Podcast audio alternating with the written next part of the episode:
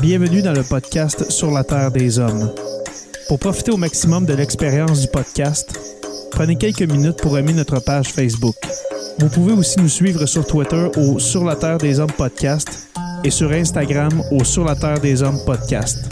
Si vous possédez un iPhone, prenez une minute pour nous laisser un avis. Ainsi, vous allez faire grimper le podcast dans le moteur de recherche. Finalement, si vous voulez encourager Sur la Terre des Hommes et obtenir des épisodes exclusifs, vous pouvez contribuer monétairement sur la plateforme patreon.com. P-A-T-R-E-O-N.com. Recherchez sur la Terre des Hommes et pour seulement 2 par mois, vous y aurez droit. Le podcast peut désormais débuter. Bienvenue sur la Terre des Hommes.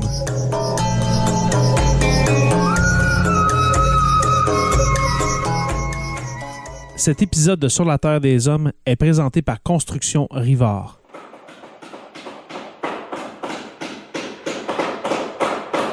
La rénovation et la construction, ça passe par la science du bâtiment et de vraies maisons éco-énergétiques. Un des seuls en Abitibi-Témiscamingue qui construit des maisons Novo Climat et Prénet Zéro. De la fondation à la finition d'escalier, ils font tout. Construction avec un S rivard.com ou contactez-les au 819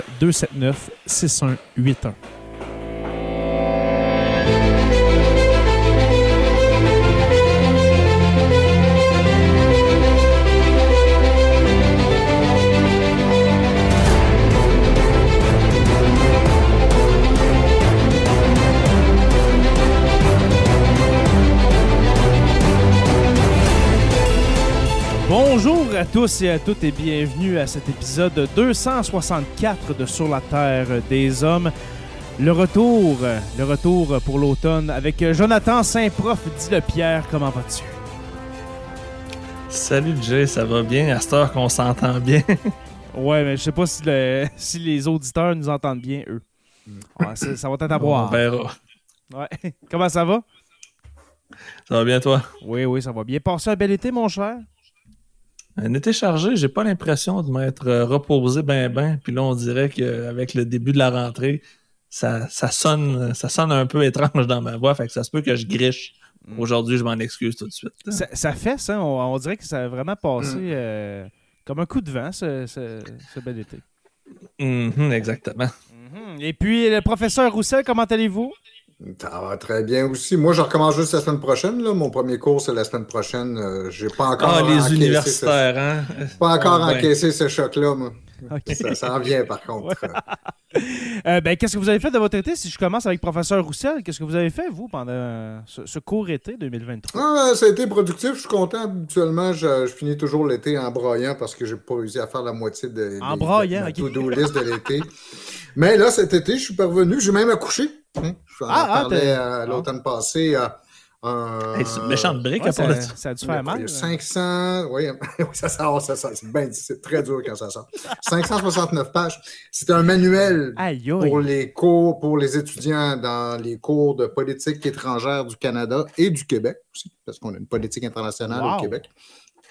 Je vous avertis tout de suite, ça s'appelle donc Politique internationale au- euh, et défense au Canada et au Québec. C'est avec euh, mes collègues Kim Nossel de l'Université Queen's et Stéphane Paquin qui est avec moi à, à l'ENAP. Et, euh, mais c'est un truc pour. C'est un manuel pour accompagner un cours. Donc, c'est pas. euh, que les occasions de faire des traits d'humour sont pas très, euh, très fréquentes là-dedans. Ouais. C'est assez cérébral. là, tu sais. OK. On Ben, en même temps, c'est le niveau universitaire. Là. Faut pas s'attendre à un article du Journal de Montréal. Ben, tu sais, c'est- on y va systématiquement. tu sais, Qu'est-ce qu'est-ce qu'on doit savoir pour comprendre les relations internationales du Canada et du Québec? Sais, le rôle du premier ministre, le rôle de la bureaucratie, euh, euh, les idées dominantes dans la société, euh, les ressources du Canada et du Québec, etc., etc. Ça, Ah, il va falloir que je te lise, Stéphane. J'ai jamais je, je l'avoue, j'ai jamais lu un de tes ouvrages. Mais celui-là m'intéresse grandement. Ben, ça pourrait même être un épisode de podcast.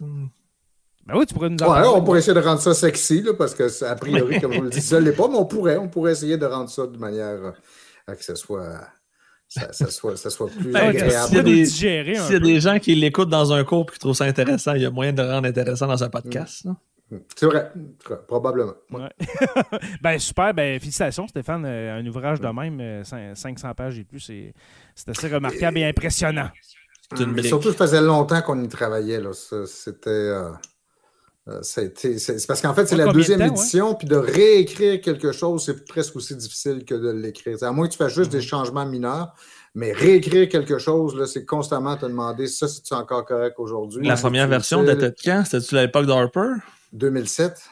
Non, c'est l'époque Ouais, d'Harper. Harper commençait, c'est le début là, du premier mandat de Harper là, qui avait été. Ok, élu en fait que 2006. c'est clair que c'est le jour et la nuit dans Ouais. tout ce qui se passe. là. Parce que Harper, c'est en quoi 2005, je crois, qui a été Il élu. était élu en, était élu en janvier 2006, puis il part, je pense, c'est octobre 2015. Ok. Ouais, Une décennie. Ouais, vraiment. En tout cas, félicitations, mon, mon cher Stéphane. Et Ben, puis, merci euh, beaucoup, merci. Cet automne, cet automne ou cet hiver, euh, ça serait cool de, de faire quelques épisodes sur qu'est-ce que qu'est-ce que tu as écrit. Euh, je, je serais Ouais, ben, les, les- les pages blanches de Stéphane, là, un peu comme on fait des fois. là. Les pages de notre amour, voilà. Donne-moi pas le syndrome. Là. Ouais, c'est ça. Faudrait t'en Ouais. écrire un qui s'appelle de même Les pages de notre amour par, euh, par Stéphane. Par Stéphane Rousseau. Et puis, toi, mon cher Joe, euh, tu voulais pas qu'on en parle, mais je veux que tu en parles un petit peu. Euh, on voit derrière toi un drapeau euh, de, de l'Islande.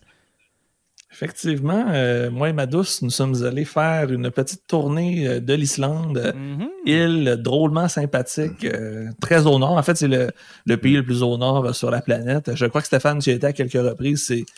C'est, magnifique. Ouais, c'est vraiment idyllique. Je, je comprends pourquoi euh, l'Islande est une destination aussi populaire. C'est très touristique. Puis ça, il y a une raison. C'est, c'est paradisiaque. Si Mm. c'était pas du fait que l'hiver, c'est le, le noir constant, puis que la température est super changeante, là, Ouais. c'est vraiment là, wow, un gros, gros, gros coup de cœur. Eh, il faut se rappeler aussi que l'Islande, c'est c'est un pays, mais c'est la population de Trois-Rivières. La Exactement. population totale du Hein? pays qui est largement 300 concentrée. 000 habitants environ. 300 000 habitants. Ah, ouais. Et attends un peu, 136 polices pour toute l'île. Les policiers n'ont pas d'armes et Ben c'est le pays où il y a le moins de crimes dans le monde, le moins de meurtres. Les Ouais. gens barrent pas leurs portes parce que les gens se Mm. volent pas. C'est vraiment une autre mentalité. Les gens sont hyper sympathiques, tout le monde est accueillant. C'est frappant de voir à quel point il y a des touristes partout, mais ils sont pas tannés. Il y a des endroits que tu vas aller visiter. Tu sais, On entend parler des fois de Paris.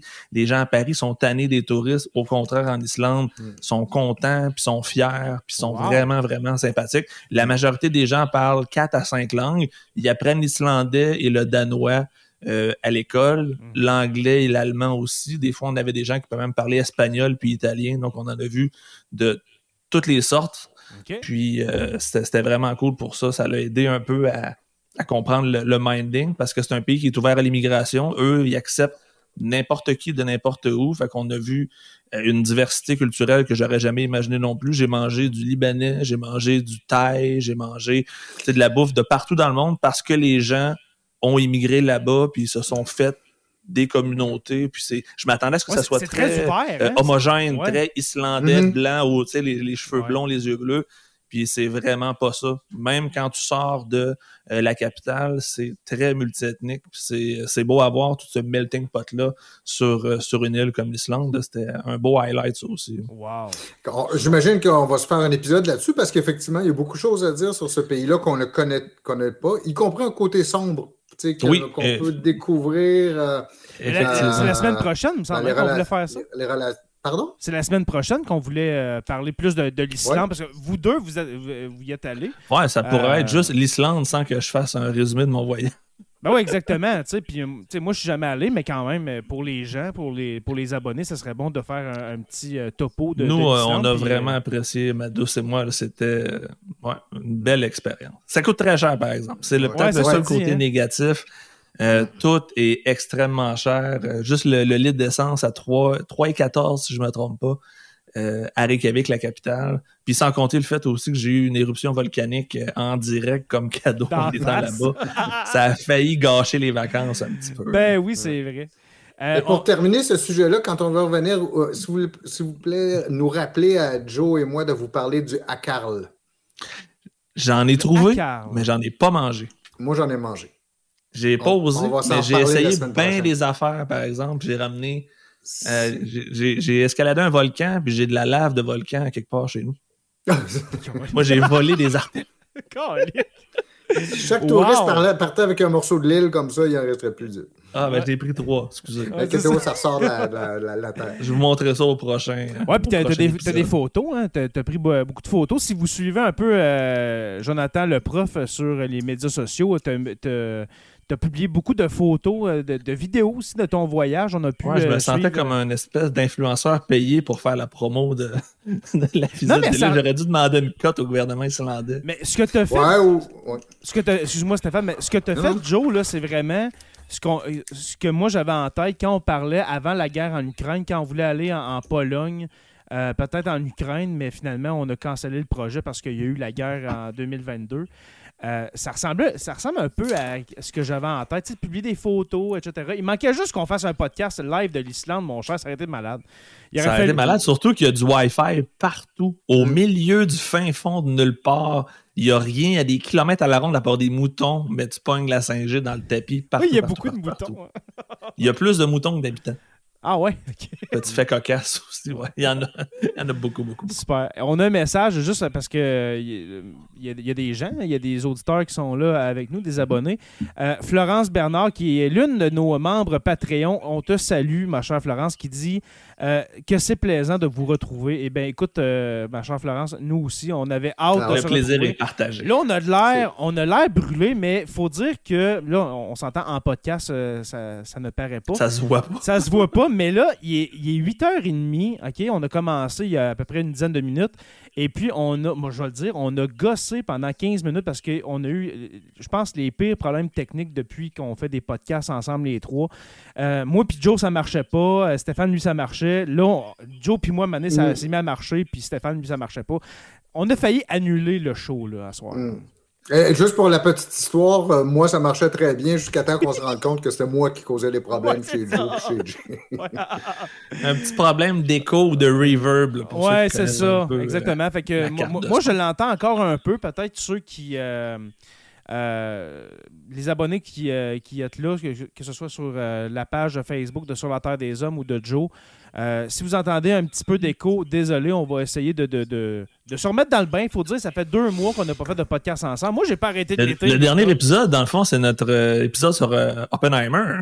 Euh, oui, exactement. J'allais dire sur euh, Prigogine, mais non, c'est vrai, c'est sur Oppenheimer quand on est allé voir le film ensemble, collé-collé. Que- que- quelle belle Euh, soirée. Quelle belle soirée. Ben, Mm. après-midi, hein? Mais euh, c'est vrai qu'on a enregistré en soirée. Ben, quelle belle journée, on va dire comme ça. C'était une belle journée, euh, vraiment une, euh, une belle journée d'amoureux, hein, vraiment, euh, Joe. euh. non, ça a été super. Puis euh, j'espère qu'on va reprendre ça, mon, mon cher Joe, pour euh, Napoléon. Hey, méchante bonne idée. Ouais, je- On je- pourrait mettre euh, Stéphane sur un téléphone. c'est ça. On va amener Stéphane avec un, avec un sel, là, puis on va, on va le faire écouter à Stéphane en même temps. Non, c'est ça. Ouais, mais là, on va se faire mettre dehors du cinéma parce qu'ils Ouais. vont On penser. va grosse voir chance. une autre sorte de film. là. Ouais, c'est ça. Exactement. Mais euh, voilà, non, ça serait vraiment cool euh, quand il y a des films historiques, des gros blockbusters comme ça historiques qui sortent, qu'on qu'on puisse, de notre côté au moins, Joe, euh, vu qu'on est proche euh, géographiquement, d'aller les Y a-tu voir. un cinéma à Ville-Marie? Ben oui, sauf que Oppenheimer est arrivé la semaine dernière. Fait que. Es-tu sérieux? Ben oui, parce qu'on a- on attend la bobine de Rouen pour euh, pouvoir. euh, Ah, c'est ça, l'affaire. Fait que le Rouen, il l'a gardé trop longtemps. Exactement. Fait que, ben, c'est ça, des, des gros blockbusters, euh, on attend plus longtemps. Fait que euh, il est arrivé à Ville-Marie, oui, dans mon petit cinéma. Mais c'est un beau cinéma. Étais-tu déjà venu à Ville-Marie? Non, hein? Si tu m'as Ben, je suis déjà allé à Ville-Marie, mais pas au cinéma de Ville-Marie. Ah, ben, c'est pas un cinéma, c'est un théâtre. Euh, ah, c'est le riff. le Ouais, riff. le, théâtre du Riff, mais tu sais, c'est- un cinéma, on s'entend, mais c'est une salle de spectacle, cinéma, etc. C'est un très beau cinéma. On, peut, on peut dire euh, Ville-Marie, c'est petit, mais non, c'est un très, très beau cinéma. Et puis, euh, les, les bancs, les sièges à Ville-Marie sont beaucoup plus confortables que ceux de Rouen. Euh, ça, je peux te le dire. je peux te dire ça. Mais par exemple, ceux, ceux du film Oppenheimer, dans la salle où on était, étaient très confortables.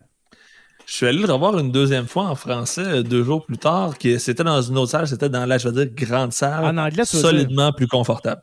En anglais, tu veux dire en VO, non? Euh, oui, en anglais, excuse, je suis allé voir en anglais euh, pour une deuxième fois. Une chance que j'avais vu en français en premier. Parce Mm. que c'était très dur à comprendre, même si je me considère bilingue. Euh, les termes. Ah oui, ça utilisés, parle de mettons, physique, puis... Exactement. Je la comprenais plus en français, la physique quantique. ouais, exactement. Mais j'ai bien aimé l'écouter les deux parce que euh, l'ambiance, je la trouvais plus naturelle en Mm. anglais, mais j'ai plus compris le film en français, mettons. Puis toi, Jay, qu'est-ce que tu as fait cet été? Tu me poses des questions? Mais avant- aller au cinéma? Oui, mais avant, euh, Stéphane, je veux te poser une question. Est-ce que tu as vu le film Oppenheimer? Non, je j'ai pas, euh, je suis pas allé, non. Il faudrait, quand, ça, quand il va sortir, euh, quand il va sortir, il faudrait se faire une, une soirée cinéma avec nos patrons. Ça fait longtemps qu'on n'a pas fait ça. De- D'écouter un film avec nos membres Patreon, puis de. Ben, c'est Ouais, c'est il est quand heures. trois heures et quart. Il est lourd, je trouve. Ouais, écoutez, c'est pas un watch party, ben, ben, comparé à Ouais, mais avec les membres Patreon, bien, bientôt, on va faire de quoi? Ça fait, ça fait trop longtemps qu'on qu'on n'a rien fait ensemble. là. Hmm. petit- Ah non, on pourrait se trouver quelque chose de Un plus petit court, watch along, puis en même temps qui appelle beaucoup de commentaires et de discussions. Là. Exactement. Mais ouais, voilà. Alors, euh, pour moi, mon été, mes chers amis, ça a été. euh, euh, comme on a dit en début d'épisode, ça, ça passe assez vite. Tu sais, c'est long deux mois, on s'entend, c'est vraiment long. Mais euh, moi, ça n'a pas été. euh, ça n'a pas été super comme été, je vous dirais. Ah non? Non, ça n'a pas été vraiment le fun. côté, côté roulotte. Parce que moi, j'ai une roulotte depuis deux ans, hein, un véhicule récréatif. Et puis, j'ai eu des problèmes de batterie euh, 12 volts, des problèmes de- des problèmes d'eau, euh, etc. Ah non, La- pas- la- l'eau n'a pas rentré. la toilette a débordé. Euh, écoute, ça a, v- Mm. écoutez, ça a vraiment pas été facile comme été. Mais un par mauvais exemple- investissement. ah, vraiment. Puis, tu sais, euh, c'est ça. J'étais tout le temps en train de, de, de, ré- de réparer ça, d'essayer de trouver des, des solutions aux problèmes. Puis, à chaque fois que j'allais à, à cette roulotte-là, ça allait mal. Ça créait euh, plus de problèmes. Ouais, vraiment, vraiment. Puis, tu sais, no- normalement, quand, quand on va là, c'est pour relaxer, mais là, j'allais juste là pour sacrer puis euh, avoir du trouble. Mais euh, tout ça pour dire que des fois, j'arrêtais et puis j'allais à la pêche avec mon papa et puis euh, mon filleul, mon beau-frère et, et d'autres, euh, mon beau-père, etc., avec beaucoup de gens. Alors, je suis allé à la pêche, messieurs, cet été. Ça a-tu mordu un peu? Non, je te dirais, dans les cinq derniers. En plus. Dans les cinq Ah, derniers. Non, ça allait vraiment pas de bon été. J'ai pêché beaucoup d'huîtres. Huîtres? Des huîtres, oui. Euh, oui, ça mordait tellement pas que les huîtres, mord- les huîtres mo- mordaient à mes. euh, à- Ça se mange-tu? Des huîtres de lac, je pense, j'ai jamais essayé. Des huîtres. Ok, euh, c'est juste pour être ça, j'étais curieux. des huîtres d'océan, peut-être, mais des huîtres de lac, surtout le lac euh, au Passatica, proche de Rouen-Noranda, avec euh, tous les dépôts miniers. Mhm. je serais pas euh, De, vraiment. de l'huître radioactive. Ouais, exactement. Alors, je serais pas vraiment enclin à manger ces huîtres-là. Alors, euh, oui, j'ai pêché beaucoup, euh, mais c'est ça, j'ai pêché. Mais, remarque, là, c'est le plaisir d'être à la pêche avec des gens que t'aimes. Oui, c'est ça, parce que moi- autant que de sortir un poisson. là. Exactement. Puis, Exactement. moi, je vais à la pêche depuis l'âge de près 9-10 ans, je vous dirais, avec mon père, tout ça. Fait que c'est tout le temps le, f- tout le temps le fun avec mon père d'aller à la pêche, de jaser ensemble. On n'a pas vraiment le temps de, de, de parler ensemble avec mon père. Tu sais, au, au téléphone, on n'est vraiment pas deux parleux de téléphone, on s'entend. là. Mettons qu'on. Ben, on- je pense pas qu'il y ait grand bonhomme qui soit Ah non! Tu sais, souvent, mettons, j'appelle mes parents, je parle à ma mère, puis hey, je te passe ton père. OK. Puis là, des fois, il y a des silences. Bon, ben, OK, pas. Ok, bye. bye. On se laisse. Mais voilà, fait que c'est ça que j'ai fait comme, euh, comme activité. Alors, j'avais hâte de recommencer euh, le travail, messieurs, euh, pour toutes ces raisons. Voilà. Ouais, parce que l'actualité aussi nous a amené. la- l'actualité nous a donné le goût de recommencer rapidement. là. Il y a tellement Ouais. de stock qui s'est passé Ouais. qu'on a dû splitter puis faire des choix éditoriaux, sinon on n'aurait jamais fini. Ouais, exactement. Et puis pour terminer mon été, euh, un point positif, euh, j'ai fait des podcasts.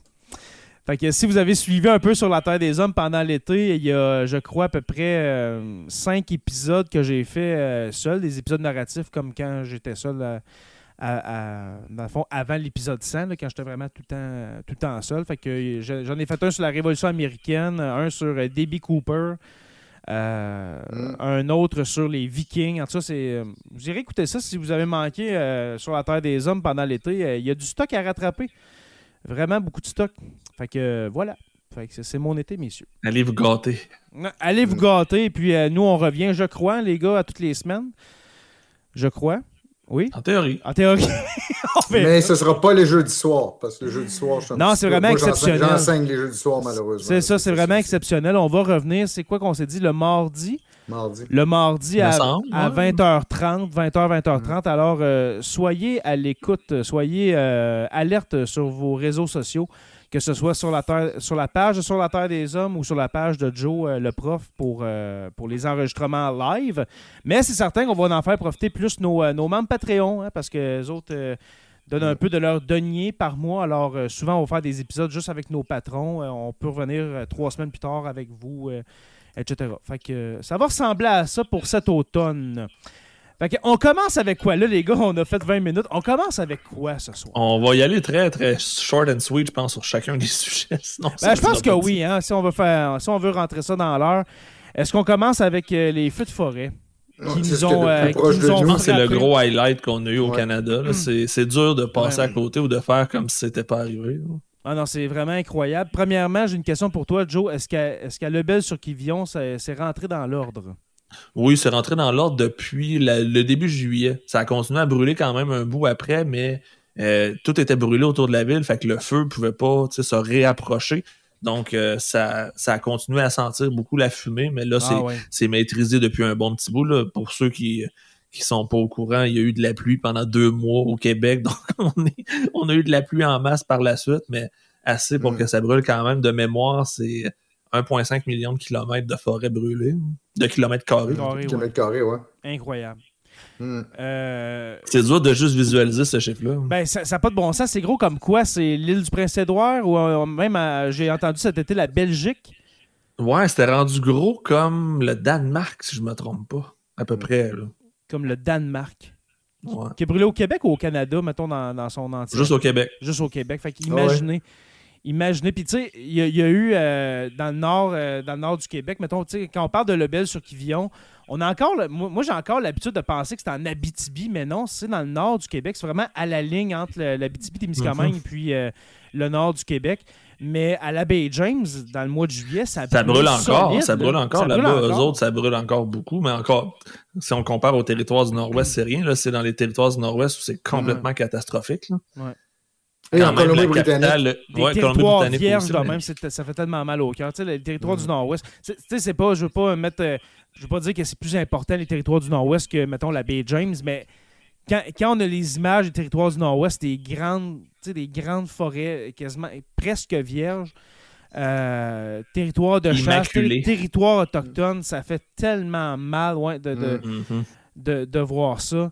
Euh, tu dis que ça brûle encore euh, au TNO? Ah oui, hein? ça, ça, ça- ça brûle vraiment beaucoup. Là. Eux autres, c'est hors de contrôle. La capitale a été évacuée. Hmm.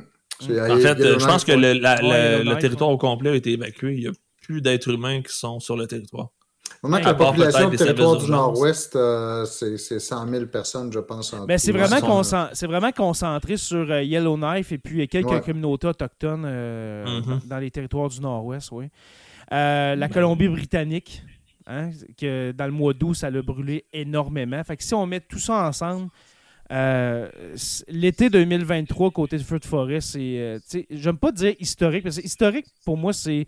C'est joyeux. hein, quelque chose, c'est historique comme Ouais, événement. ça dépend. La Mais Révolution française, c'est joyeux pour le roi, tu vois. Ouais, c'est ça.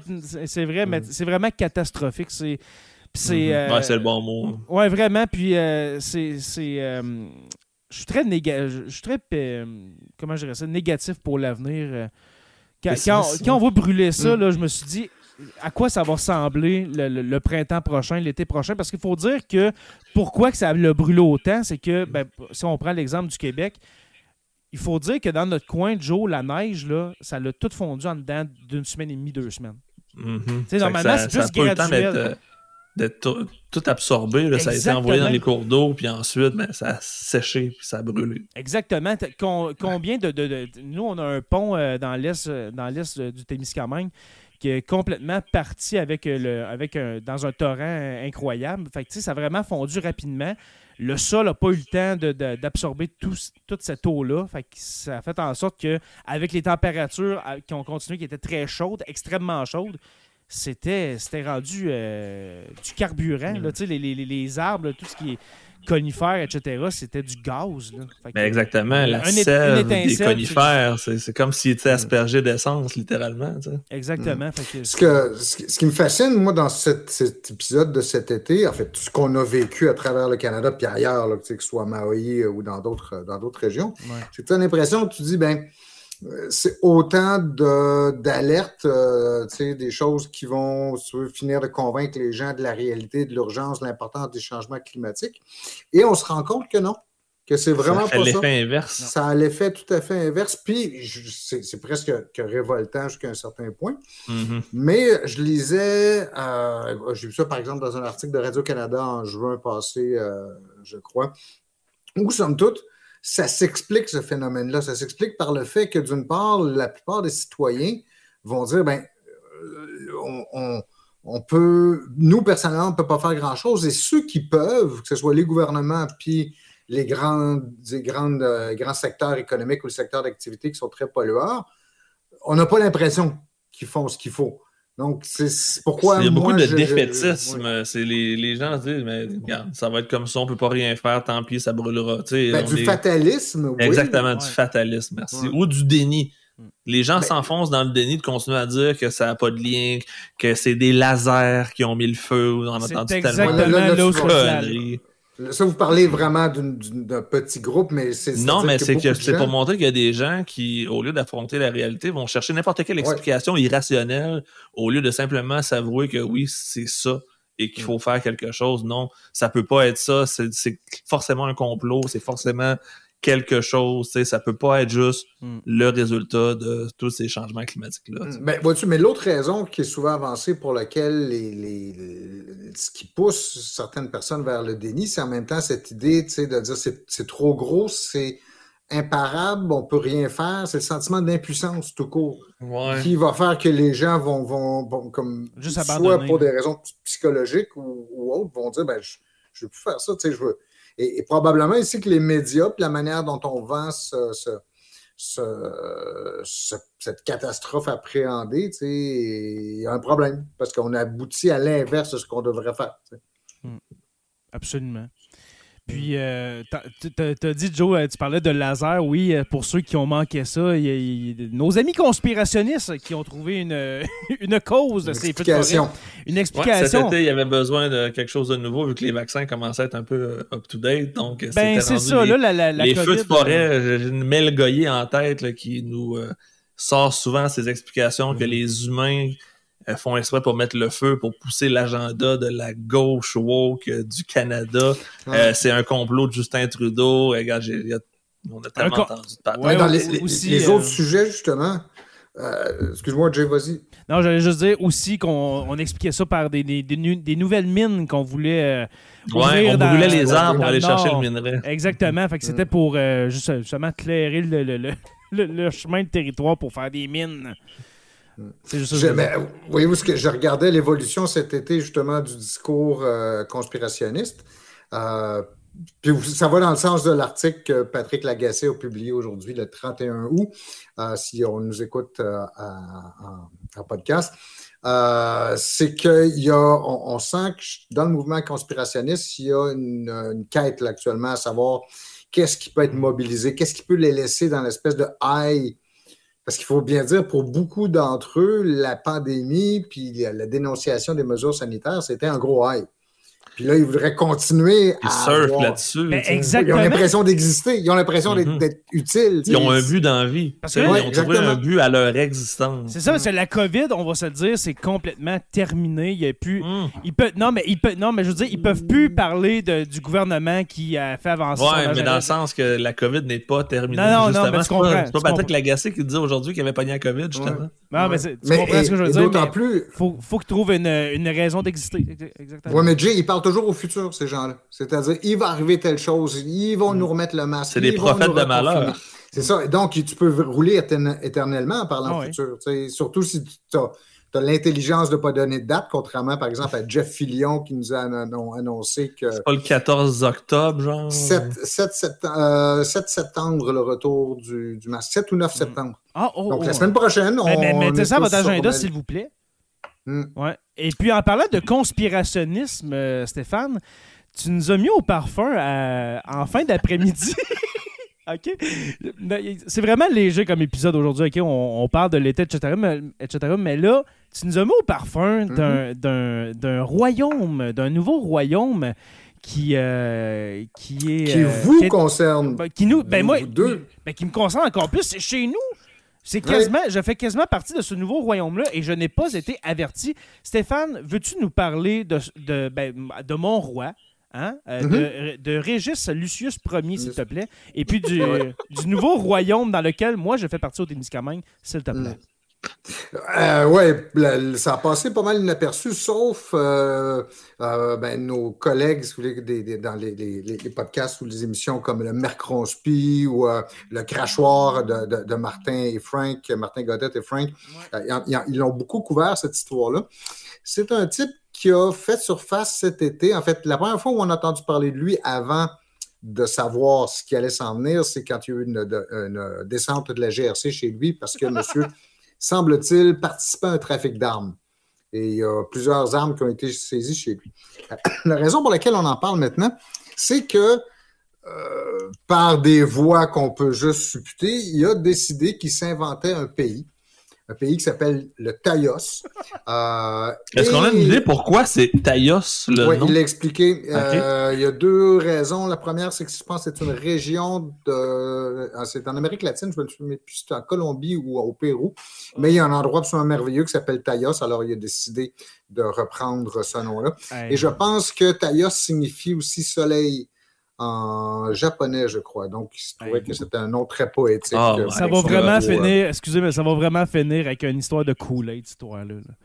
Malheureusement, je sais, euh, je sais pas où c'est- c'est c'est- c'est drôle pour l'instant, là, mais Non, ça va c'est- moi, je trouve pas Non, c'est des gens qui s'enfoncent, c'est c'est de Mm. l'endoctrinement style sectaire. Ça, ça sonne un peu euh, John, Jonestown, Jamestown. Mm. Ah ouais, c'est euh, James Jones. Euh, comment il s'appelait justement le euh, Jonestown, le James Jones? Le, ouais, le, le- ouais, mais je pense qu'il n'y a pas autant de personnes. Il y a deux, Non, non, 250 mais c'est- personnes qui sont mortes à Jamestown. un peu, un peu ou un petit wacko peut-être. Mm. Mais, euh, euh, quelque chose du genre. Vous voyez sur la carte, ceux qui sont avec nous actuellement peuvent voir cette carte-là. En fait, euh, c'est au nord d'Ottawa, donc c'est c'est en, en Abitibi. On est bien en Abitibi, là. Ben je là, on est à, le- là, je dirais plus en Outaouais. Là, mettons dans le nord. de Outaouais, Laurentide, sud de l'Abitibi. Et sud Mm. euh, ouais, de l'Abitibi Témiscamingue. Alors, même jusqu'à Mauricie, tu sais. Mm. parce que moi, juste pour vous dire, là, pour ceux qui sont en vidéo, là, regardez, Ville-Marie, Québec, ben, c'est- Ah, c'est ben oui. c'est là que j'habite, moi. C'est au Témiscamingue. Alors, regardez, je suis un.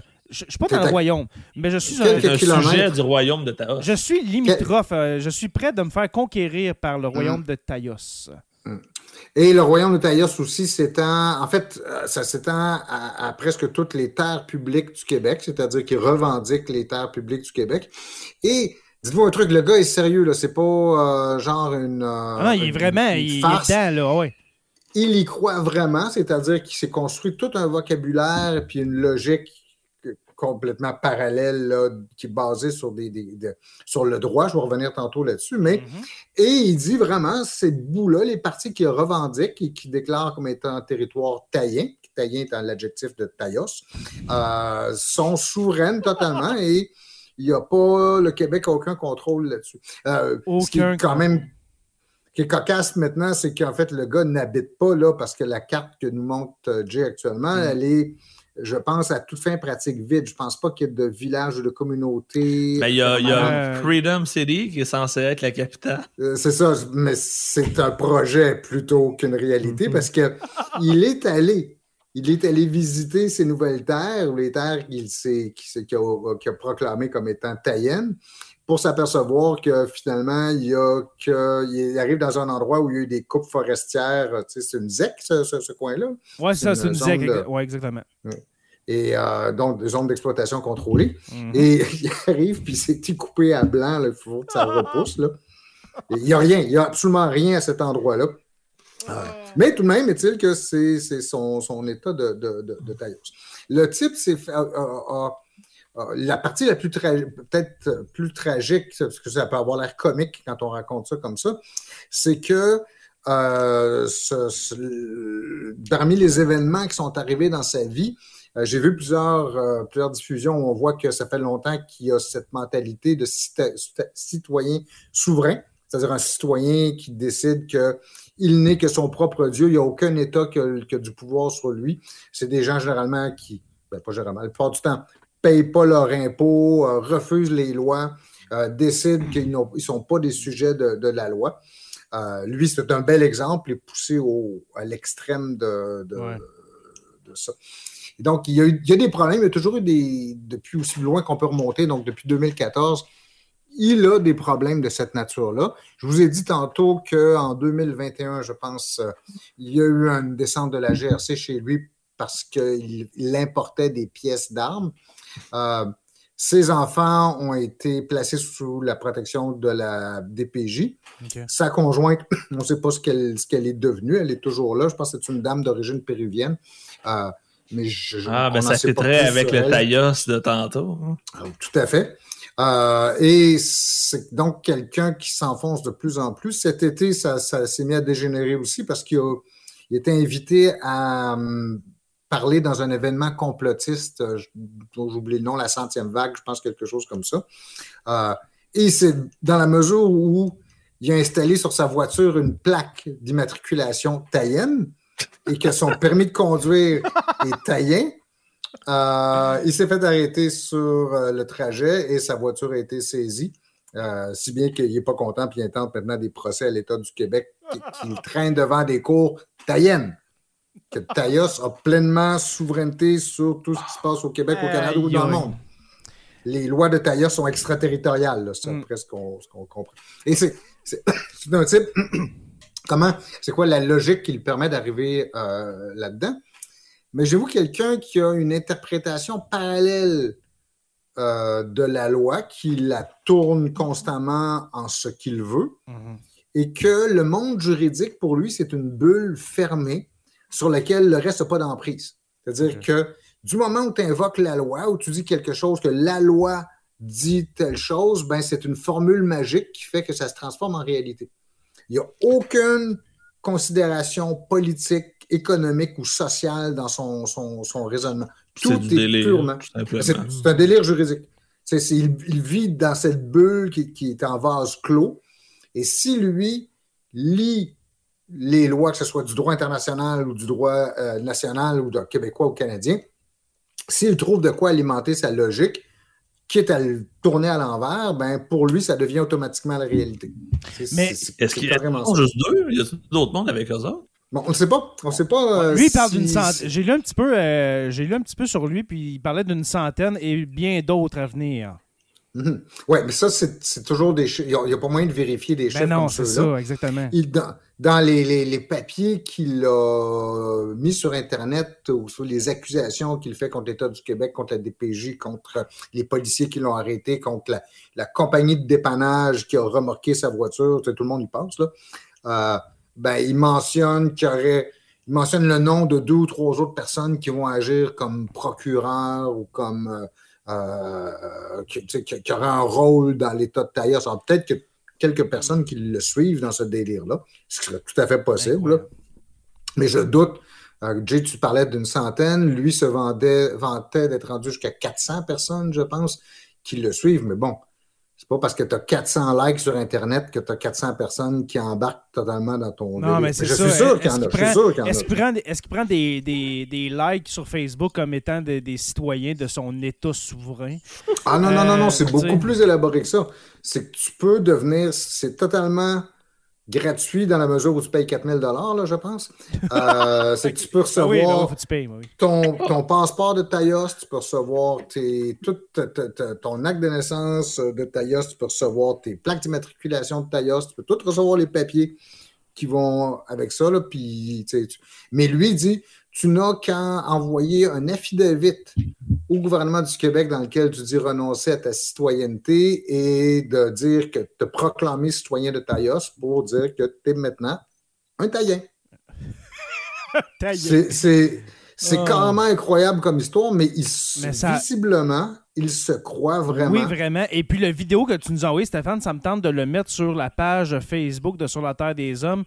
Écoutez, c'est du délire total. Il commence, il, commence son vidéo qui dure quoi? 1h10 où est-ce qu'il lit des feuilles euh, justement sur son état, qui parle de son état de taillas, etc. Puis il passe en disant là, là, euh, je suis saint d'esprit, là, OK? Puis là, il y a comme des espèces de, de tics, là, tu sais, je, je sais pas, mais c'est vraiment quelqu'un qui ne va visiblement pas bien. Vois-tu, Jay, moi, j'aurais plutôt. Au contraire, ce qui me frappait de lui, c'est qu'on pourrait en voir beaucoup des conspirationnistes, des gens qui s'inventent des univers euh, imaginaires. Euh, Jean-Denis Boudreau, parce que c'est son, son, son, vrai nom, nom là. De, son nom de baptême, Jean-Denis Boudreau. Euh, il a pas l'air mal. Il, a pas l'air, il, il, semble très posé, il a un vocabulaire très élaboré. On voit que c'est quelqu'un qui a un, un fond, tu veux, de, de non, il y a un bon... de culture qui est solide. Qui... Oui, oui. Oui, il y a un bon vocabulaire, mais je trouve de, de, dans la manière un peu, un peu excité, un peu. Euh, comment je dirais ça? Un peu euh, hyperactif, là, tu sais, vraiment, là, de. En fait, ça paraît surtout quand il y a des gens qui le contredisent. Que, Ouais. Par exemple, lorsqu'il y a une vidéo qui existe aussi de lui, lorsqu'il va parler à, à ce groupe de complotistes là, de la centième vague en Beauce, euh, il y a quelqu'un qui le contredit. Et visiblement, il aime vraiment pas ça. C'est tout de suite, ça sort les, les insultes, le mépris en disant bon, peut-être que vous, vous connaissez pas ça, puis que vous, vous comprenez pas, mais moi, je, je Ben, connais. moi, comme n'importe quel bon chef sectaire euh, qui euh, Mm. déteste se faire euh, rabrouer. C'est. Sont, sont tous comme ça, les, les chefs de secte. là. Mais juste pour dire, regardez, ce n'est pas juste le, le sud euh, de la BTB-Témiscamingue et le nord de l'Outaouais. Vous voyez euh, sur la carte, euh, ça va jusque quasiment. euh, c'est ça. que- Mais en fait, il y a même l'île d'Anticosti, si on C'est ça, là, exactement, c'est ce que je voulais dire, l'île d'Anticosti, et puis aussi dans l'ouest du Canada, si- je me souviens bien. Ouais. Fait que son État est comme séparé en trois parties. Tu sais, c'est- OK. Tailla, c'est partout où il y a des taillins, selon lui. Là. C'est ça. Ah. À un moment donné, n'importe Ah. quelle terre publique. Il y en a des taillins. N'importe quelle terre publique peut devenir partie de l'État de Taïa. C'est là aussi ce qu'on sent dans son discours, c'est qu'il se tourne aussi de plus en plus en disant ben, vous pouvez décider que votre maison, chez vous, fait partie de l'État de Taïa. C'est hop, par la magie de son, Tu payes plus de taxes. son euh, univers. ouais. Non, c'est ça. C'est comme. T'as tous les services sans payer les taxes. Ouais, ça, Hey, c'est propre des souverains, ça. Où c'est qu'on s'en va, sérieusement? Il n'y a, pas des, des recours juridiques. Qu'est-ce que l'État peut faire pour ça? Tu sais, moi, je pourrais pas dire, hey, mettons que je sors, de, je sors dehors, là, chez nous, là, en boxeur demain matin, puis je dis, le village de Ville-Marie m'appartient, c'est ma république. Mané, la, pol- la Et GRC, ça- la police peut, peut- peut- peut pas rien faire de dire. Ben non, Tu il y en a- non, y en a a pas de conséquences, je veux dire. Tu Si tu peux bien décider de donner un drapeau à, Ville-Marie, qui en a un probablement d'ailleurs déjà un. là, Oui, tu- tu il pourrais est très vraiment bien beau. dire que- Oui. Et Tu pourrais très bien dire qu'effectivement, ton village, ta rue, tu sais, est souverain, mais ça n'a aucune conséquence sur quoi que ce soit.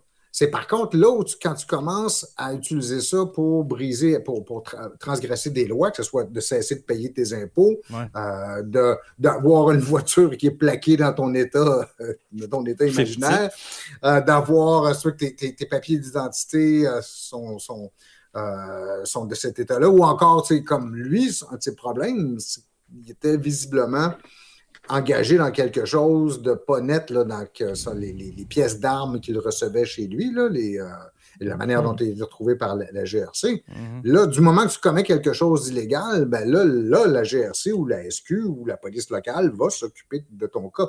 Mais tant aussi longtemps, Jake, toi puis moi, on pourrait très bien, mais nous trois, mais si on pourrait dire qu'on fonde. Tant, tant que t'es pas le- violent, mettons. Tant que tu brises, tant, tant qu'on ne transgresse pas les lois, c'est Mhm. bien correct. je veux dire. Puis on a le droit de se faire du fun puis de se, de se créer notre propre état imaginaire s'il est bénin. S'il n'y a pas de conséquences pour les autres, puis s'il n'y a pas de. Mhm. si on, on- il ne l'amène pas à transgresser les lois. Bon, ben tant mieux, les bien. gars. Venez chez nous. Je vous invite dans ma nouvelle République. Alors, qui est Ville-Marie. c'est c'est euh, mon. euh, j'ai rendu ma République. Je suis le roi de Ville-Marie. Et puis, ça va marcher de même. Et puis, vous êtes mes vassaux. hein, Vous êtes. euh, voilà. Ça n'a pas de bon sens. Merci Stéphane pour euh, ce partage des- de, Mais de nous amener parfois dans le monde complotiste parce que dans Sur la Terre des Hommes, on on n'en parle pas beaucoup, on laisse plus ça à d'autres podcasts. Nous, c'est vraiment sur l'histoire, mais euh, je sais que, euh, que, que tu aimes t'informer sur cet aspect-là. Mhm. Puis euh, moi aussi, des fois, j'aime entendre parler de ces délires-là. Alors, merci. C'est plus léger, des fois, ça fait du bien. Ouais, mais pendant la pandémie, moi, j'étais plus capable. À un moment donné, j'étais en train de complètement virer fou à, à les entendre. C'est tel- C'est c'est tellement de la boîte qu'à un moment donné, tu, tu viens que. Mais ça, c'est rafraîchissant. Toi-même, tu vois trouve. plus clair. Mais ça, c'est drôle. Ouais. C'est ça, c'est drôle. Ben, c'est drôle parce que c'est qu'il se simplement. passe une fusillade ou quelque chose. hein. Ouais, c'est ça, tant qu'il ça arrive peut- à ça rien. peut mal- ouais. Exactement. Voilà. Vous avez aussi cette histoire-là, peut-être certains ont entendu parler, mais les, les complotistes qui ont essayé de, si vous voulez, de s'infiltrer dans des manifestations inoues euh, dans, dans le nord de Saguenay, ouais, c'est ça, comme de- pour récupérer. Il y a des barrages. Euh, Je pense que l'enjeu, c'est une question d'exploitation des terres et de redevances et, et tout ça. Mhm. Euh, et un groupe de, de, de, complotistes qui ont voulu se mêler à eux pour dire on n'a plus regardé, on n'a plus les Autochtones, on n'a plus les Inuits, et qui se sont comme appropriés la manifestation jusqu'à temps que ça dégénère, puis que les manifestantes, les, ce qu'on appelle les cocums, les grands-mères de, dans, dans, dans, cette communauté-là, les mettent carrément dehors. Là, il y en a un qu'on voyait euh, au cours des derniers jours, complètement défaite parce qu'il ne comprend pas pourquoi il s'est fait mettre dehors par euh, les communautés Inuits et puis qui n'est plus accepté dans ces manifestations-là. Mais c'est ça, c'est tu pourrais dire, je suis d'accord, effectivement. Moi, je trouve ça tout à fait fascinant. Ah, c'est délirant. Que derrière ça. Mais, mais, mais toi, dans certains cas, ça peut mal se terminer. Mais tu viens pas de te mal à la tête des fois, Stéphane, parce que je sais que tu en consommes beaucoup de ces contenus-là. Mané, tu dis pas, hey, t'es pas découragé par, euh, par l'humain, dans le fond. Là, ben, je le vois comme un, un, un objet politique. Euh, okay. Je l'analyse et j'essaie de voir quels sont les courants idéologiques qui sont assez clairs, là, mais voir okay. comment ça reproduit, euh, sans le dire, des positions politiques, des positions euh, idéologiques euh, ou d'une certaine vision du monde.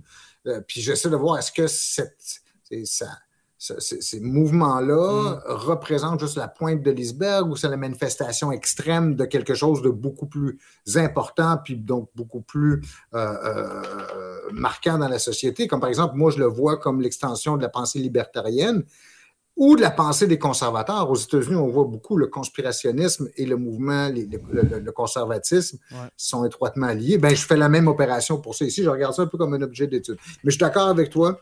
Souvent, je suis obligé de prendre des pauses. Puis là, ouais, ça me hein. fait du bien d'aller travailler sur la politique étrangère canadienne ou aller travailler sur l'histoire militaire de la Deuxième Guerre mondiale. Sur du concret. Là. Ouais, c'est comme... Avant de continuer, les gars, je vous dirais, on, on va continuer un petit 15-20 minutes, puis on va. On, ouais, on se prend un dernier sujet, je pense. Ouais, un dernier sujet, mais avant, je, je, veux, euh, pour notre retour, je veux saluer les gens qui nous saluent justement dans le chat. Alors, euh, Apocalypse, qui euh, j'adore ça, qui, qui, dit Je vous écoute attentivement de Québec. Alors, merci, merci, mon cher Apoca. Et puis, l'Éternel devant l'éternel. François Brassard. François ouais. Brassard. Salut, bonsoir, François. bonne rentrée. Alors, merci, François. Salutations. François qui est membre Patreon euh, de la première heure. Merci beaucoup à toi. C'est notre principal bailleur de fonds. Vraiment, vraiment. Le matériel ici, le mur en arrière, François, t'appartient. Les posters en métal, écoute, tout est, ma maison est tatouée.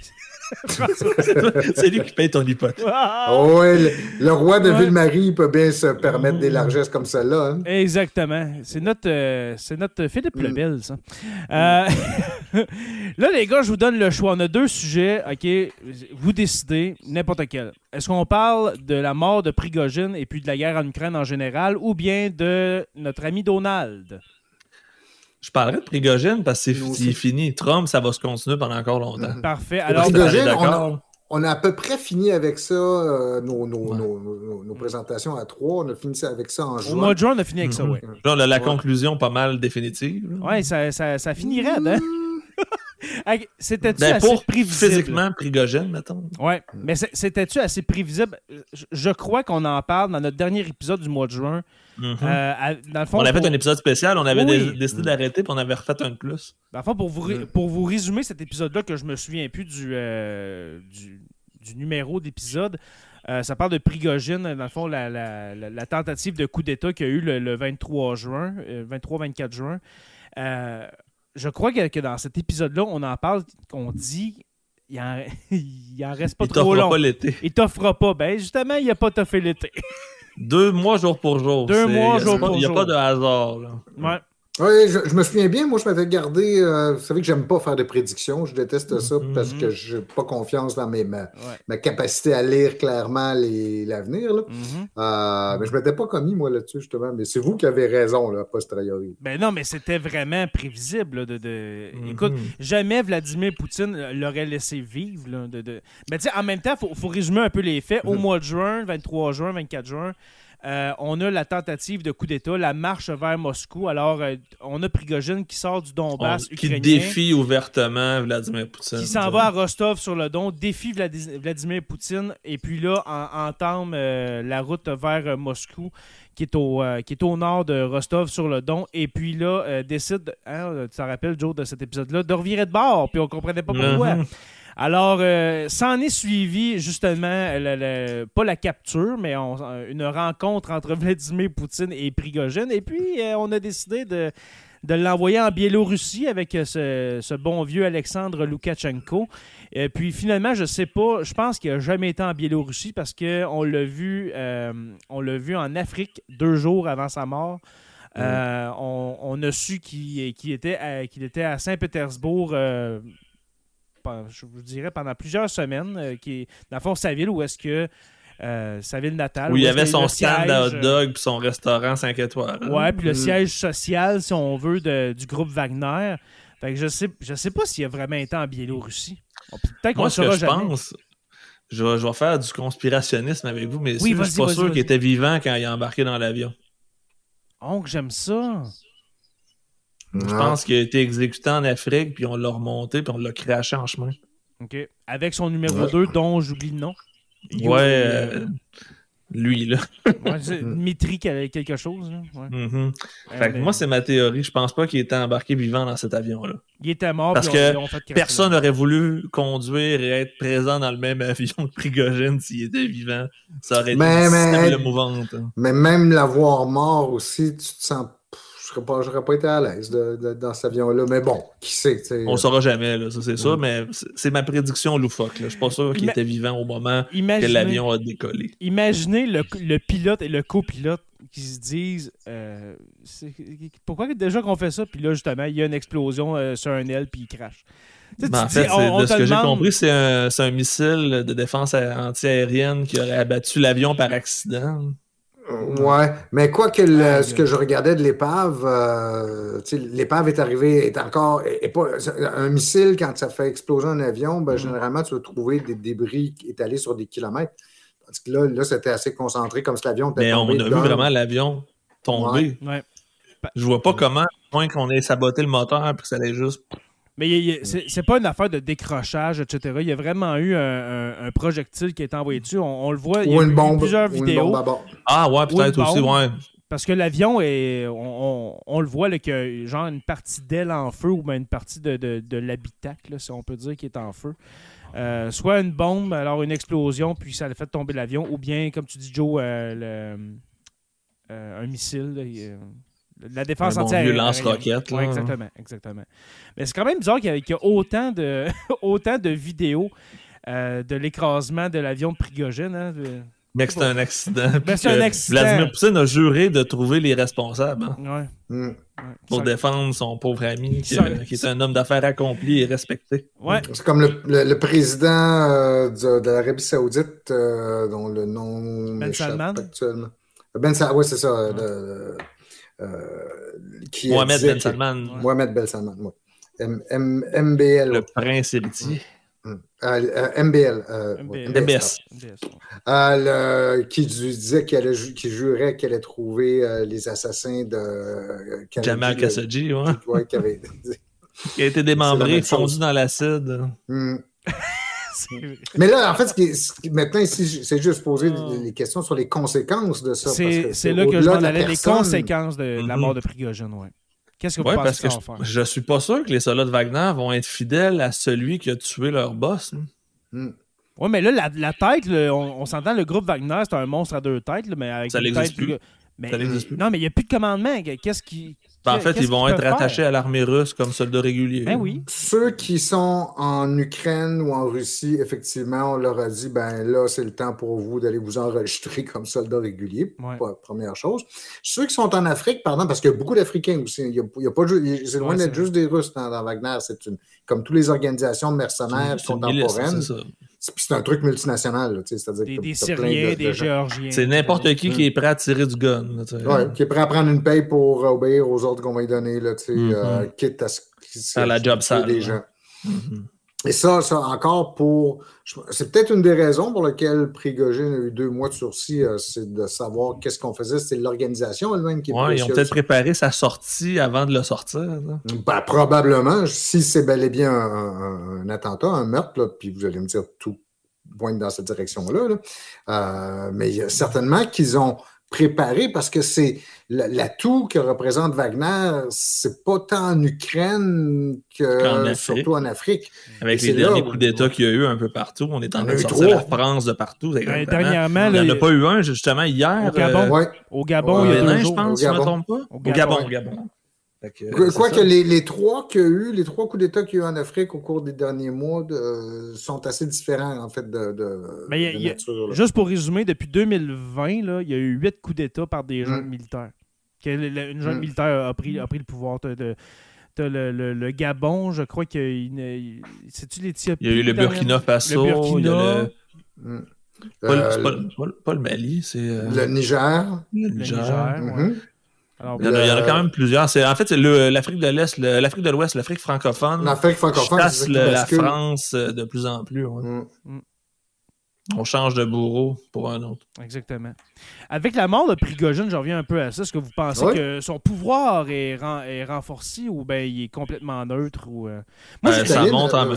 Ça montre qu'il est rendu paranoïaque puis est prêt à tuer n'importe qui. hein. Moi, j'ai l'impression qu'en Russie, ça a vraiment passé comme un fait divers. Comme, ah, Ben oui, c'est un mort. accident, Ah, OK. C'est un, un eu heureux de- hasard. Saviez-vous qu'en Russie, euh, les experts ont trouvé.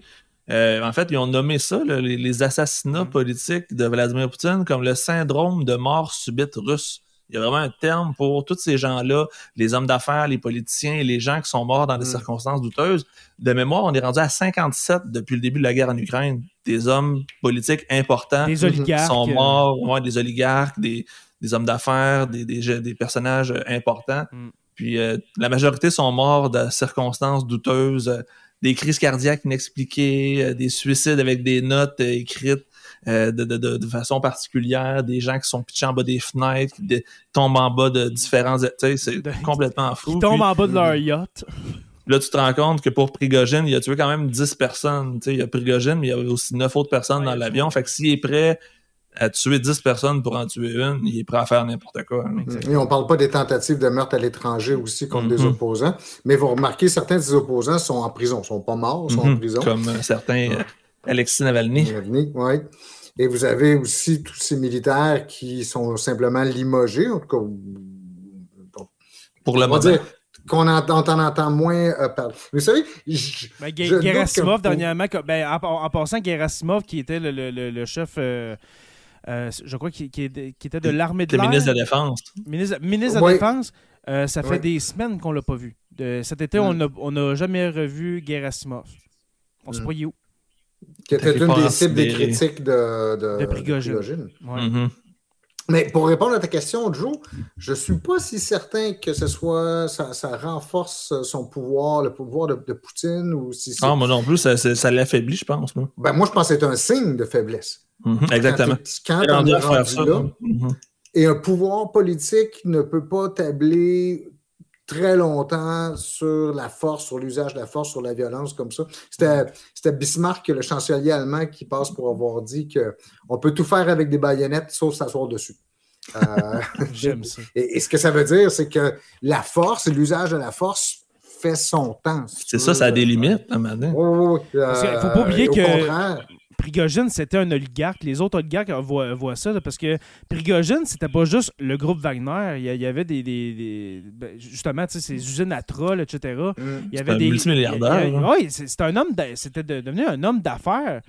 Dans les dernières Un semaines. vendeur de saucisses devenu milliardaire. Exactement, Mm. qui était cuisinier, euh, cuisinier de, de Poutine, euh, qui a commencé, comme tu dis, comme vendeur de, de hot dog à Saint-Pétersbourg, euh, qui est- après ça, euh, avec des usines à trolls sur Internet, des compagnies, etc.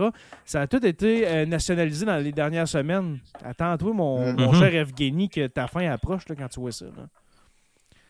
Ah, je pense que c'est le savait depuis le jour 1. ouais, exactement. Du moment où il a décidé de partir, il savait que c'était terminé, je pense. Mm. Au du moment où c'est ça, il a, il a décidé d'arrêter la colonne là, qui montait vers Moscou. euh. Mm, Donc exactement. là aussi, c'est de savoir s'il ne pouvait plus. euh, Mais je suis vraiment curieux de savoir pourquoi il a viré de bord. On ne saura jamais, mais qu'est-ce qui a fait qu'il a viré de bord en sachant qu'il était condamné de toute façon? Qu'est-ce qu'il avait Mm. à perdre? Exactement. peut-être peut-être que quelqu'un lui a ouvert une porte de sortie, là, que ce soit Lukashenko. Il a peut-être vraiment d'autres. cru Lukashenko. Il a peut-être dit, ah oui, Lukashenko va me sauver. Ouais. Il a été naïf de Mm. Euh, dans les derniers jours, euh, dans les derniers jours aux États-Unis, il y a eu des sondages, messieurs, et puis l'appui euh, euh, à l'aide envoyée à l'Ukraine, l'aide financière hein, et puis l'aide militaire, est en grosse diminution. En très grosse diminution. Et puis, il faut dire que les États-Unis sont, euh, sont le pays, dans le fond. C'est le pays qui euh, aide le plus l'Ukraine financièrement, oui, avec de aussi de l'armement. On parle de plus de 50 milliards de dollars euh, en armement, etc., qui est envoyé à l'Ukraine. Si les États-Unis arrêtent d'aider l'Ukraine, c'est ça sonne le glas de, de ce pays-là, je crois. Est-ce Ben, que. ouais. Ben, c'est- c'est c'est plus de la moitié, là, quasiment. là. Oui, mais c'est-à-dire, les Ukrainiens ont résisté jusqu'à présent largement sans le matériel occidental. Il y avait, il avait de l'entraînement occidental, mais c'est ceux qui ont. Euh, ce, qui, ce qui, là, actuellement, on remplace le vieux matériel russe ou soviétique là, par du matériel occidental. Mais Mm. Je ne suis pas sûr que ce soit si automatique que ça, que le, le ralentissement de l'aide américaine ou la suspension. Et je te dirais, d'une manière ou d'une autre, cette aide-là continuerait par des, des, des, Des façons des- indirectes. Des, façons détournées, euh, ça c'est toujours. La CIA. ouais. Et euh, ouais, c'est ça. Ce serait pas spectaculaire, là, ce serait Mm. pas des, des, euh, des chars euh, Abraham ou des. euh, Des, Non, des- moi, de missiles patriotes. Là. mhm. C'est sûr que les Américains ont. euh, je, crois qu'ils ont promis des chars. Je ne sais même pas s'ils sont arrivés, mais depuis le début de la guerre, euh, qu'est-ce qui s'en va 30, très bien? 30, Ouais. 30 Abraham. Mais qu'est-ce qui a vraiment aidé l'Ukraine? C'est surtout des missiles patriotes et puis le, le- le fameux missile que j'oublie le nom, là, pas le missile, mais l'armement là, qui. euh, qui- Ah, le canon, là. le- Ouais, le- l'espèce de canon qui se déplie, là, puis que- Mm. qui va sur les, les chars russes. Euh, ça, ça a- c'est envoyé depuis quasiment le début de la guerre, puis ça a grandement aidé les, les Ukrainiens. Mais Ce que les Ukrainiens ont besoin actuellement, c'est des munitions. Et Ouais. c'est pour ça que Ils Joe les- Biden, ils ont le, ils ont pendant le stock, mais ils n'ont plus les balles qui vont dedans. Mm. Mais pendant l'été, Joe Biden annonçait qu'il utilisait des armes, qu'il allait céder des armes à sous- sous-munitions à, à l'Ukraine. Euh, et ça, ça a scandalisé beaucoup Ben, de gens. c'est très, que- très contesté. Ben oui. C'est extrêmement contesté. Les armes à sous-munitions, pour ceux qui nous écoutent, c'est euh, un obus ou en tout cas une charge que vous envoyez et, et au-dessus ou proche de l'objectif, ça- explose en plusieurs petites munitions. Ça fait comme des mines. C'est comme un, tapis de mine. C'est comme un, un obus de- peut contenir 50, 20, 30, 40, 50, 100 sous-munitions qui vont se déposer comme un tapis et qui vont contaminer toute une région. Et, et en fait, les Américains disent, vous savez, les, les armes à sous-munitions qu'on emploie, nous, c'est pas des mines qui vont rester là par la suite, c'est qu'ils vont pas mal tout exploser. Mhm, le mot c'est pour étendre la destruction. ouais. Mais le mot important ici, c'est pas mal tout, c'est-à-dire que c'est pas tout. Il va en rester quand même Ah, toujours. Et donc, ça signifie que dans les endroits où vous utilisez des, des armes à sous-munitions comme ça, ben, il faut déminer. Il faut nécessairement déminer, puis avec tous les risques et les, les problèmes que ça, ça pose. tu sais, euh, mais mais c'est des armes qui sont conçues comme étant, qu'on considère comme inhumaines parce qu'elles elles frappent de manière indiscriminée. Un, un- quelqu'un qui travaille son champ 20 ans plus tard peut exploser sur une de ces mines-là qui serait. euh, voilà, et donc Jake nous en montre un- une, une image. Même le gouvernement canadien, qui pourtant appuie énormément l'Ukraine, s'est prononcé contre la, la- la- la dotation des Ukrainiens de bombes à sous-munitions. Et la raison que les Américains évoquent, c'est de dire ben, Ça l'aide n'a à pas déminer assez du reste des autres munitions, c'est les seules qui nous restent. Hmm. D'une part. Parce qu'on ne veut pas s'en servir, nous autres. mêmes. Non. Mais d'autre part aussi, on pourrait dire- glisser un mot là-dessus aussi, dans la, la- la contre-offensive ukrainienne actuelle, euh, ça ressemble à la Première Guerre mondiale. C'est des positions dans les, une guerre de tranchées, littéralement, qu'on se Mhm. fait.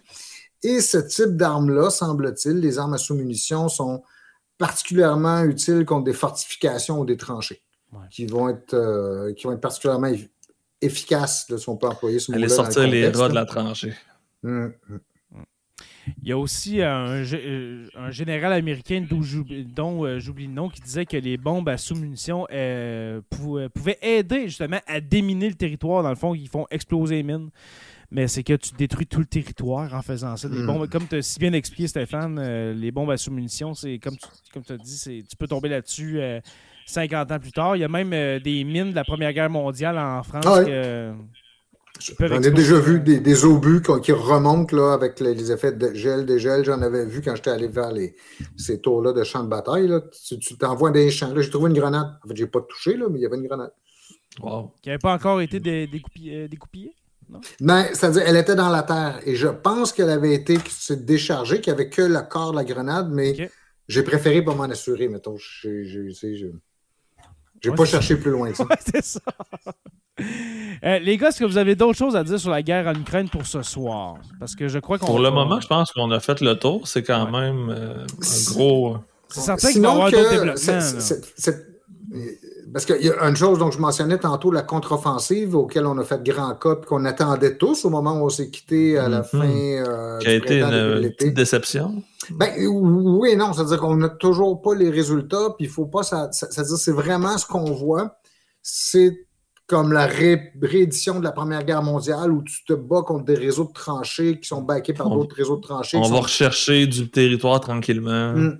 Mais que éventuellement, en fait, ce qu'on ce qu'on peut s'attendre, c'est si c'est pas cet automne, parce que tout va s'arrêter encore avec euh, la boue, puis ensuite euh, la, la- euh, l'hiver. Mais ça va être encore une, la, poursuite au printemps prochain. Et j'ai l'impression que les Ukrainiens, donc là, mesurent l'étendue du système de défense qu'ils doivent percer, qui vont s'ajuster. Parce qu'une chose, on a fait grand cas de tous les chars de combat qu'on leur a livrés, notamment des, des Léopards euh, 2 euh, A7 canadiens. Euh, ce matériel-là a été très peu engagé. Les Russes ont montré quelques images de chars occidentaux détruits, mais très, très peu d'images. Et souvent, c'est les mêmes images qui sont prises sous des angles différents. Euh, mais tout ce matériel-là n'a pas été euh, encore engagé.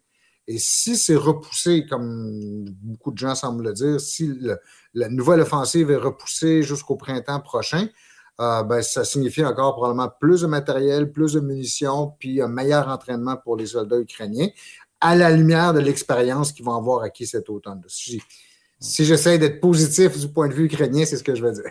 C'est dur d'être positif parce qu'on parle de 20% de l'armée ukrainienne qui est soit blessée ou euh, morte.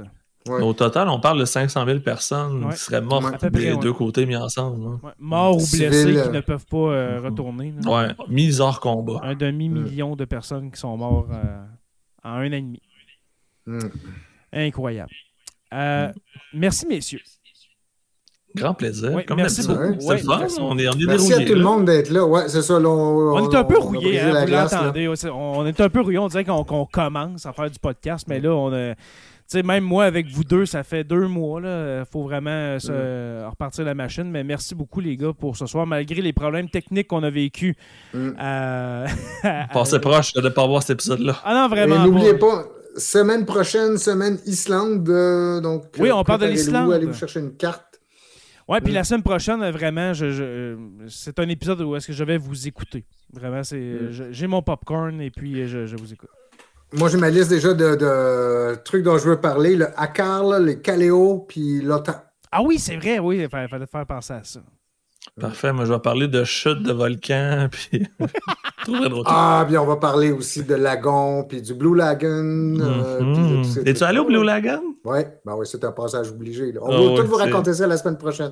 Excellent. Et puis moi, euh, tout ce que je vais vous euh, parler de l'Islande, eh bien, c'est euh, du champion d'échecs Fischer qui a passé pas mal sa vie là, un, un éminent Oui, j'ai vu, vu sa tombe. J'ai vu la tombe de Bobby. Fischer. Bo- Bobby Fischer qui a terminé sa vie à Reykjavik, justement.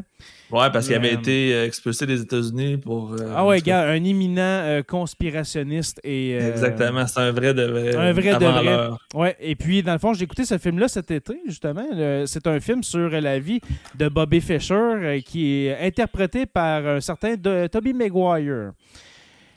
C'est un très bon film, je me souviens plus du titre, mais fait Bobby Fischer, euh, Toby Maguire, et puis c'est euh, c'est un excellent film qui retrace la vie de Bobby Fischer, euh, justement quand il a fait son tournoi d'échecs contre un certain Spassky Mhm. pendant la guerre froide, et puis qui a terminé sa vie à Reykjavik. Alors, euh, On va voir qu'aussi l'Islande est associée étroitement à l'histoire de la guerre froide. En fait, ce petit pays va Oui, c'est parfois vrai. jouer un rôle important. oui, que- Même pendant la Deuxième Guerre mondiale. Ouais. Hum, qui a J'ai accueilli. j'ai hâte d'en parler, ça aussi. J'ai des petites anecdotes par rapport à ça. Ouais, Oui, ben, euh, justement, Reykjavik euh, qui a accueilli euh, les dirigeants de l'URSS. C'était-tu à Brejnev et puis euh, C'était Gorbatchev et Reagan Reagan, c'est ça. Alors, en Gorbatchev et Reagan. 1987. Ouais, alors qu'il y, a eu des- il y a eu des grosses discussions assez. euh, Maison que vous pouvez visiter aujourd'hui. c'est Oui, j'ai- été la voir, petite maison. Ouais. maison jaune. Alors, il y a eu des conversations musclées entre les deux, euh, les deux clans euh, en Islande. Alors, merci beaucoup à vous, messieurs, pour ce retour. Euh, je nous souhaite un, un bel automne de Sur la Terre des Hommes. On, a été, on, a, on a été tranquille cet été. On n'a même pas parlé de sujet à faire cet automne. On, on y, va, on y va avec le flow. hein. Le- la Mm. semaine prochaine, on parle d'Islande, puis on verra par la suite. Merci aux abonnés euh, des pages de Sur la Terre des Hommes et de Jonathan Leprof d'avoir été là en live. La semaine prochaine, juste pour vous avertir, l'é- l'épisode sur l'Islande sera seulement avec nos membres Patreon. Alors, si vous voulez entendre, alors tout le monde, cet épisode, ça va être mardi prochain, messieurs, à 20h30, mettons, sans problème technique. On checkera ça. Ouais, 20h30 c'est toujours une bonne heure. Là. Ouais, alors euh, les membres Patreon, on va vous euh, revenir là-dessus. Et puis pour euh, ceux qui, euh, qui ne sont pas membres Patreon, eh bien l'épisode sera disponible toujours le jeudi euh, à minuit. Alors ça, fait c'est une publication automatique qui se fait à minuit. Alors vous allez recevoir ça là. Alors merci à tous d'avoir été là. Merci à, tout le monde, dans le fond, qui, euh, qui est abonné à Sur la Terre des Hommes. Euh, pour ceux qui ne, ne le sont pas, eh bien, je vous rappelle qu'on est disponible sur Apple Podcast, Spotify, Google Podcast et YouTube au Sur la Terre des Hommes podcast. Merci à nos membres Patreon, les curieux, les stagiaires, historiens, érudits, et puis nos deux orateurs. Construction avec un S Rivard de Rwanda et puis le miel Habitémis, le meilleur miel du royaume du. euh, c'est quoi le Taïos? Ville Taïos. Ouais, ou de mon royaume de Ville-Marie, dont je suis le principal. euh, euh, je suis le roi, voilà. Je viens, je viens de, je viens de le décider. Alors, pour les Sauf, rejoindre. sauf, sauf quand la reine est là, c'est elle qui est la reine et toi, t'es pas grand-chose. Ouais, exactement, c'est ça. J'ai ma reine aussi à la maison. Alors, pour rejoindre les membres Patreon, c'est très facile. Alors, c'est le patreon.com barre oblique SLTDH. Je vous invite à rejoindre la page Facebook sur la Terre des Hommes podcast et sur la Terre des Hommes la communauté pour venir discuter avec nous. Je vous rappelle que notre livre sur la Terre des Hommes, Est en vente sur le site web des éditions Derniers Mots. Alors, éditionsderniermots.com. Notre livre est là. On a eu des gros problèmes de site Internet en, en début d'année 2023. Il était complètement planté. Il a fallu le refaire au complet. Eh bien, c'est fait. Alors, je remercie Pascal Bellumeur qui a travaillé à, reconstru- à reconstruire le site des éditions Derniers Mots parce que c'était complètement planté. Euh, cet été, juste faire un, petit aparté, cet été, j'ai fait la foire gourmande. J'avais un kiosque avec euh, notre livre. Et j'en ai vendu quelques-uns. Alors, des gens qui, euh, que j'ai réussi à faire entrer dans notre secte. Alors, de Sur la Terre des Hommes. Alors, euh, si vous voulez nous lire, euh, ce livre-là est sorti en décembre 2022. Ça fait euh, presque un an déjà, ma foi. Alors, sur éditionsderniermots.com. Justement, euh, Sur la Terre des Hommes est une présentation des éditions Derniers Mots. N'oubliez pas qu'à tous les jours, nous écrivons l'histoire et on se revoit la semaine prochaine pour euh, un- une autre page d'histoire, oui, de Sur Mardi. la Terre. Oui, ouais. Ben, mardi pour les Patreons et mm. puis euh, jeudi pour tout le monde, alors une autre page d'histoire de Sur la Terre des Hommes. Salut tout le monde. Salut!